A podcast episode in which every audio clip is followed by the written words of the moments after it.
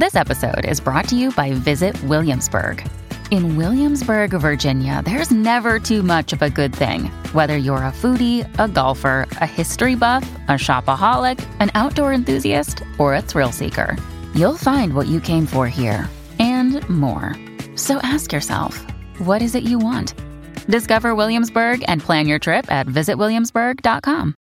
二零一九年三月一日零点刚过，朱迪已经睡了一觉。她迷迷糊糊的醒来，发现身边的男友托马斯正在刷手机。她问他怎么还不睡，托马斯搪塞了几句后，继续自顾自的看。朱迪不再理他，翻了个身后接着睡。朱迪很快又睡着了，她睡得很熟，直到托马斯离开了房间，离开了家，朱迪都没有醒来，也毫不知情。凌晨六点多，她才发现床边的托马斯不见了。他给托马斯打去电话，托马斯说他正在赶赴机场，将要飞往拉斯维加斯。朱迪在听后陷入了沉默，因为她很清楚那里有男友忘不了也断不了情的女人卡尔西。即便朱迪已经警告过男友，如果他还是心痒，还是同卡尔西有来往的话，朱迪就会离他而去。但显然，托马斯又一次犯规。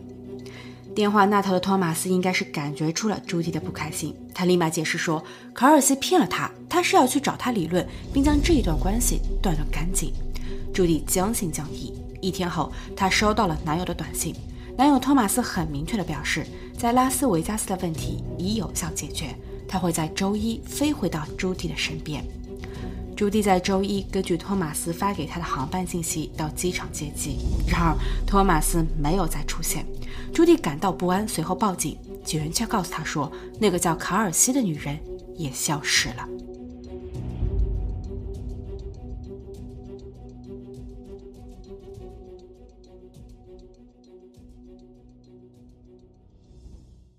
Hello，大家好，我是妮妮。这个故事的一开始是一位德高望重的医生资助贫困家庭，尤其是单亲家庭的善举。但随着调查的深入，谎言、桃色、金钱却成了案子的中心。那几日，同一屋檐下住着医生托马斯，被托马斯资助或者说是被包养的网红女模特卡尔西。卡尔西和别人生的儿子，卡尔西的闺蜜，卡尔西的新任男友，还有一位男性朋友以及该朋友的女友。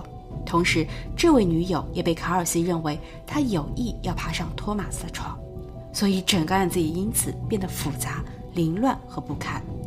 最后，他们集体消失了。又过了几天，在一个非常偏僻的地方，有人发现了一辆被打碎了侧窗玻璃、疑似被遗弃的汽车。警员在赶到后打开了后备箱，有一个人蜷缩在里头，已经断了气。那么，其余人呢？现在，让我们根据时间线还原始末。二零一七年年底，二十三岁的卡尔西作为新晋埃及模特，首次亮相了名为 “Babies in Toyland” 的活动。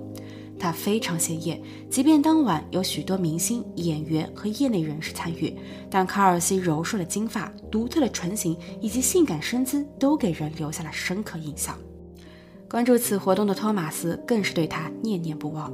托马斯在当年六十九岁，是一位半退休了的儿童精神科医生。以他的年龄和过往心思来说，其实可以完全退休，安享余生。但他还是放心不下医院里的那些年幼病患，他还是会定期出诊。在他的办公室里，也总是放着各种口味的糖果、毛绒玩偶和数十套玩具，以此来安抚前来看病的孩子们。当他遇上了那些家庭经济不济的，托马斯则会悄悄地记录下信息，然后他得空时便去到超市自掏腰包采购一些吃的、用的，给他们都送上。托马斯还一直关注并积极参与着慈善事业，Babies in Toyland 的活动也有这么一项议程：筹集善款。所以托马斯会看，并且这一回他还定睛于卡尔西。卡尔西在屏幕前提及自己是一位带着两个孩子的单亲妈妈，自己没有什么钱，身子也不好。他明白什么叫贫穷，但他愿意努力勤恳的工作，即便自己的能力有限，还是希望能够帮到一些比他更需要得到关怀的人。托马斯觉得他很可爱，也很可怜，于是，在网上搜索了大量信息，包括卡尔西的个人主页等等。托马斯也利用了自己的关系网，终于，他打探到了卡尔西的私人邮箱。他给他写了邮件，卡尔西也给了回复。一来二去的，两个人在慢慢熟络的同时，暧昧与金钱更是把他们捆成一团。托马斯承认，他喜欢，很喜欢卡尔西。卡尔西也表示自己敬仰并爱着托马斯。而为了自己在事业上有更好的发展机会，卡尔西搬离了他自小居住的阿州。他和母亲和孩子们搬到了加州的塞利纳斯。这个看似非常普通的举措，却又很不简单，因为这里距离托马斯位于蒙特雷的居所仅半小时车程。事实上，托马斯为卡尔西支付了房租。托马斯在当时其实有一个女友叫朱迪。两人在2000年时在拉斯维加斯的某场医疗活动中相识。朱迪离异，有四个孩子。托马斯当时处于伴侣空窗期，自己没有孩子，对朱迪的儿女也挺友善。在交往了四年后，他们开始同居。朱迪在后期接受媒体采访时表示，托马斯是一位很爱干净、很风趣的人。他一直穿得很正式，但是人也很绅士有礼。朱迪的大女儿表示。这位爸爸总是乐呵呵的笑，与爸爸在一起很惬意、很放松，似乎乌云从不会停留在他的上空。但与之同床了十三年后的朱迪发现，托马斯有心事了。确切的说，是这一位年近七十岁的老头，因为卡尔西又一次春心荡漾。老头对朱迪说：“卡尔西仅是他众多资助对象中的其中一个。”朱迪听后笑了，他没有反驳，没有争闹，只是强调了“资助”二字。他希望老头能够摆正自己的位置和心态，但从后期看来，老头托马斯完全做不到。二零一八年，当卡尔西搬入到了托马斯安排的住所后，托马斯会经常性的在那儿附近出现。邻居们以为他是卡尔西的爷爷或是亲戚。当卡尔西表现出什么坏习惯，比如满嘴的粗话脏话，又比如他与妈妈闹了别扭时尖叫、诅咒，甚至开始砸东西了。邻居听到、看到后，都会借机会向这位爷爷打小报告。不过，爷爷托马斯在听后从未放于心上。卡尔西在后来将自己的网名更改成了“坏芭比”。坏芭比还利用了托马斯对自己的痴迷，不仅开口要了零花钱，他还要了名贵的包包、衣服、钻戒，甚至是一辆宝马汽车。卡尔西每天都会把自己打扮得漂漂亮亮后，在 IG 上高调晒图。托马斯也依旧十分宠溺他。当托马斯的正牌女友朱迪在托马斯的汽车里发现了一张账单，里面满满的明细都是托马斯为卡尔西付款的凭证时，朱迪生气极了。他翻出了卡尔西在当时所借的商单，包括《花花公子》在内的多本杂志曾有邀请过卡尔西拍摄封面广告。朱迪的意思是，卡尔西他肯定不缺钱，他这是在利用托马斯的慷慨。但托马斯却有意的偏袒，说卡尔西还有两个年幼的孩子需要照料。事到如今，朱迪也彻底明白了他俩的关系。朱迪直接抛出了一句让托马斯瞬间无言以对的话：“你别当我傻，你色心未泯，你手机中的黄色照片恐怕要比我俩的合照还要多。”托马斯在其后一两周时间里似乎老实了些，他没有同卡尔西继续往来，但那也是因为卡尔西的电话没有打过来。当卡尔西再一次致敬了托马斯时，托马斯瞬间上头，他像以前一样哄他、顺他。朱迪向托马斯下达了最后通牒：卡尔西和他，托马斯只能选一个。托马斯对此犹豫不决。卡尔西在得知了实情后十分愤怒，他向朱迪发出了威胁短信。朱迪将他们秀给了托马斯看，托马斯似乎意识到了问题，他将卡尔西等人从他租借的房子里赶了出去。卡尔西的宝马汽车也被托马斯要了回来。托马斯给了卡尔西一笔钱，并说这是最后一笔。他建议卡尔西去到拉斯维加斯发展。卡尔西冷眼相对，头也不回地离开了，这让托马斯反倒更落寞了。二零一八年十二月，卡尔西已经在拉斯维加斯生活，他依旧从事网络模特的工作。他秀着自己的身材，这一点似乎遗传到了他的妈妈，因为他妈妈曾是科班出身的模特。但是卡尔西的商单不再像过去那么多，他的粉丝量也停滞不涨了好一段时间。他有一些发愁，他租借的房子还得续租，怎么办呢？这时托马斯再度出手。原来托马斯自卡尔斯离开后一直念念不忘，他还在关注着卡尔斯的动态。在没有忍住对他的那一份冲动后，他直接飞到了拉斯维加斯。他给他打了电话。当两人再一次见面时，彼此的需求让他们如同干柴遇到了烈火。那一天，卡尔斯哭了。他说他已经很努力了，为了专心搞事业，他让自己的妈妈带着两个孩子先回了老家。他忍受着离别相思，但事业却并不是他想要努力便可以顺心的。而他其实也一直心系着托马斯，不确定托马斯的日子过得好不好。那个叫朱莉的女人在后来有没有为难托马斯？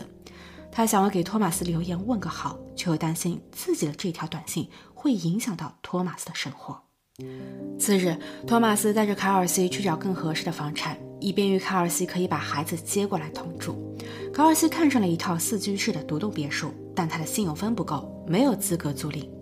于是，托马斯用自己的名字为他租下了房产。除此之外，托马斯还给卡尔西购买了一辆新车。一辆蓝色的奔驰车，卡尔西开心地笑着，他的钱袋子也又一次鼓了起来。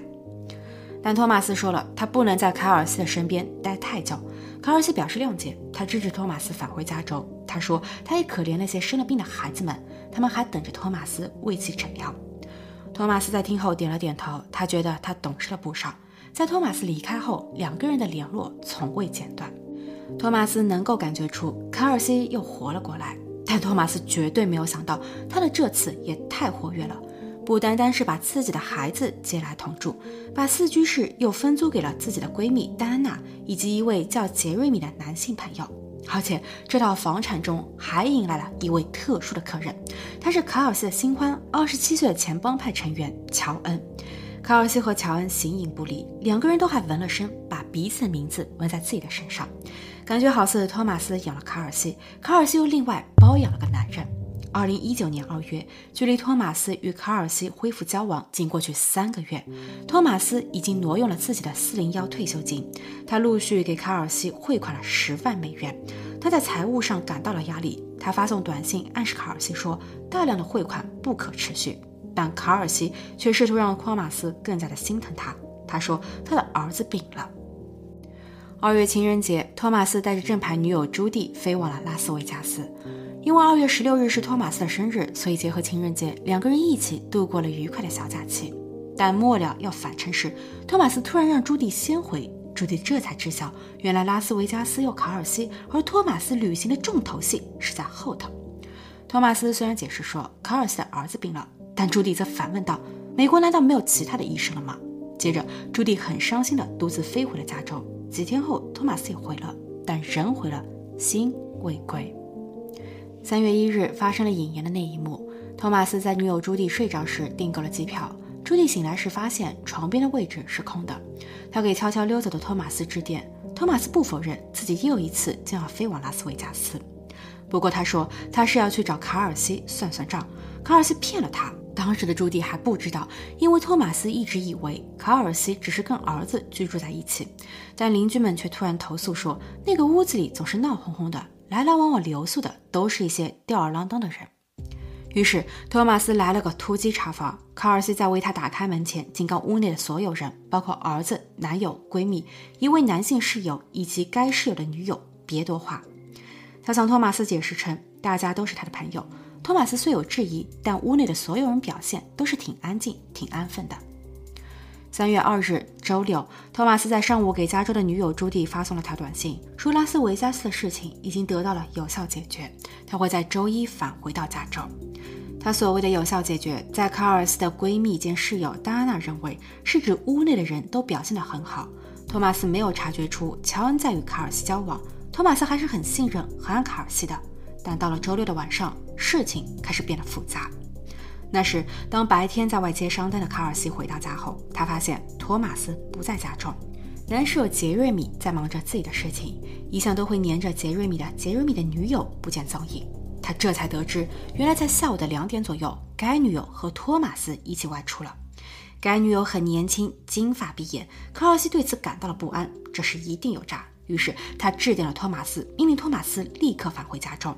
他还同男室友杰瑞米吵了起来，大意是责骂杰瑞米玩阴招，为了钱竟让自己的女人去勾引和服侍别的老男人。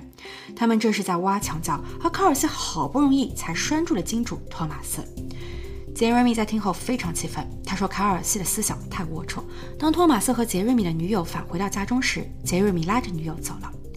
卡尔西并没有对托马斯大吼大叫，但屋内的气氛十分尴尬。到了晚上十一点左右，闺蜜兼室友的戴安娜在工作了一天后准备下班，她致电卡尔西，希望卡尔西能够接她下班。卡尔西答应了。当他的车出现时，车是有卡尔西的另一位朋友在驾驶。卡尔西和托马斯坐在后排，他们表示因为晚餐时喝了点酒，所以不方便开车。在戴安娜坐上前排后，一行人回家，但途中因为司机没有使用导航迷了路。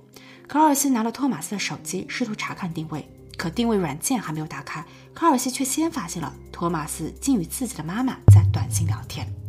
内容包括，但又不仅限于托马斯通报了卡尔西的现状。他们正在讨论让卡尔西先把儿子送回老家。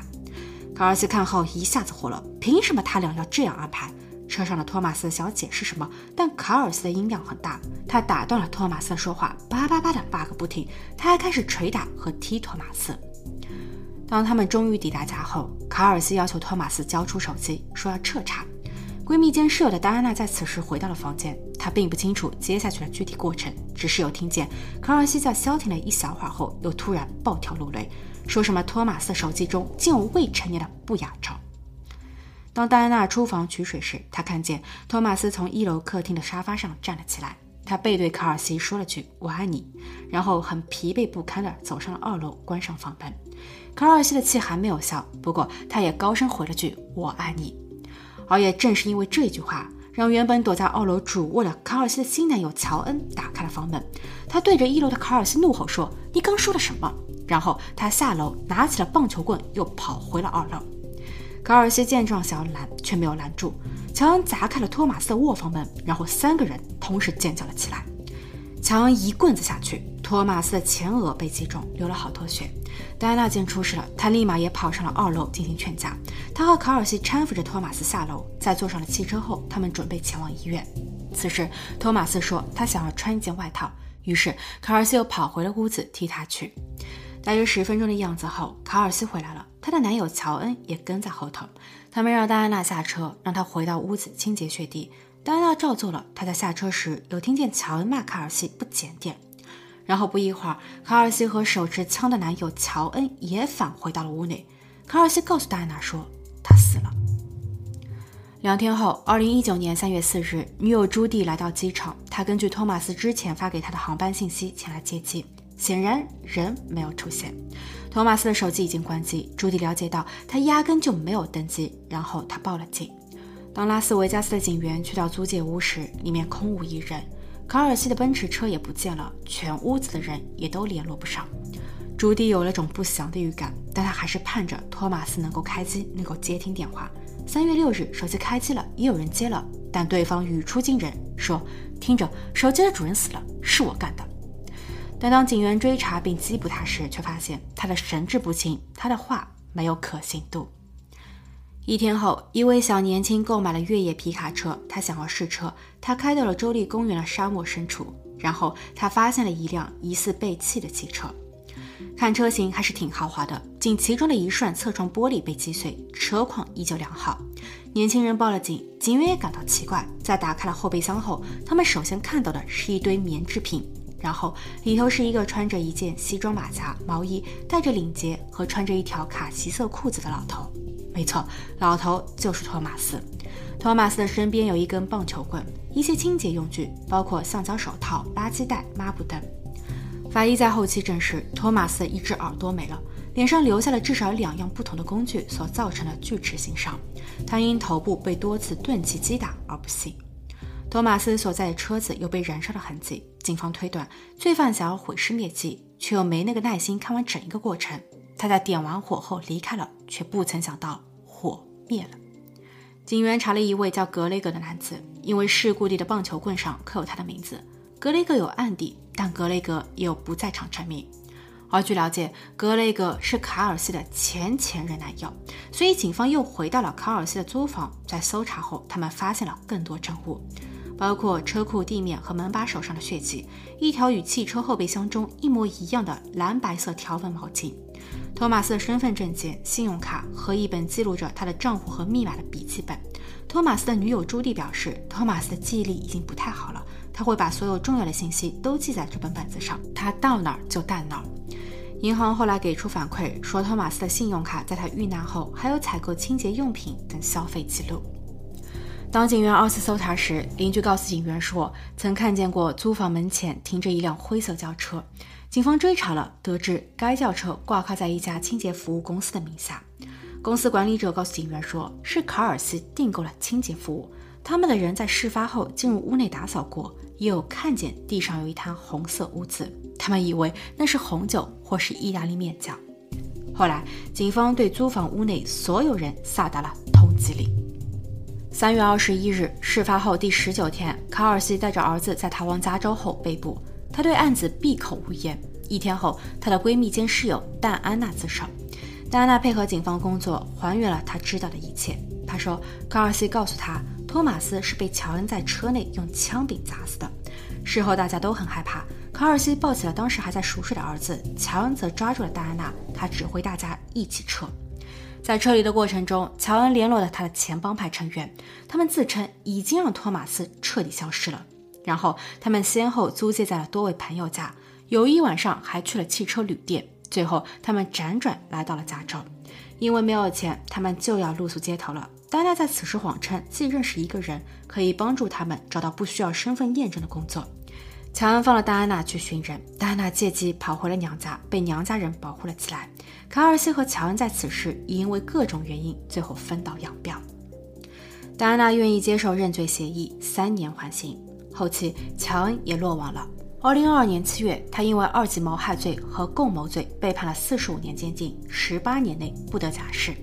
乔恩在最后忏悔时说：“我愿意分享我的经历，以证明爱情并不总是美好的，它有毒，得格外小心。”检方相信，乔恩或多或少受到了本案的关键人物卡尔斯的诱惑、诓骗和煽动。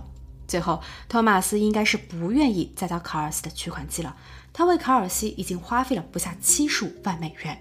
卡尔西竟还以子虚乌有的不雅照来威吓托马斯，但托马斯没有买单。卡尔西在愤怒中做出了一生中最最不明智的选择。当卡尔西上庭时，他还在笑，仿佛这又是一次让他成名的机会。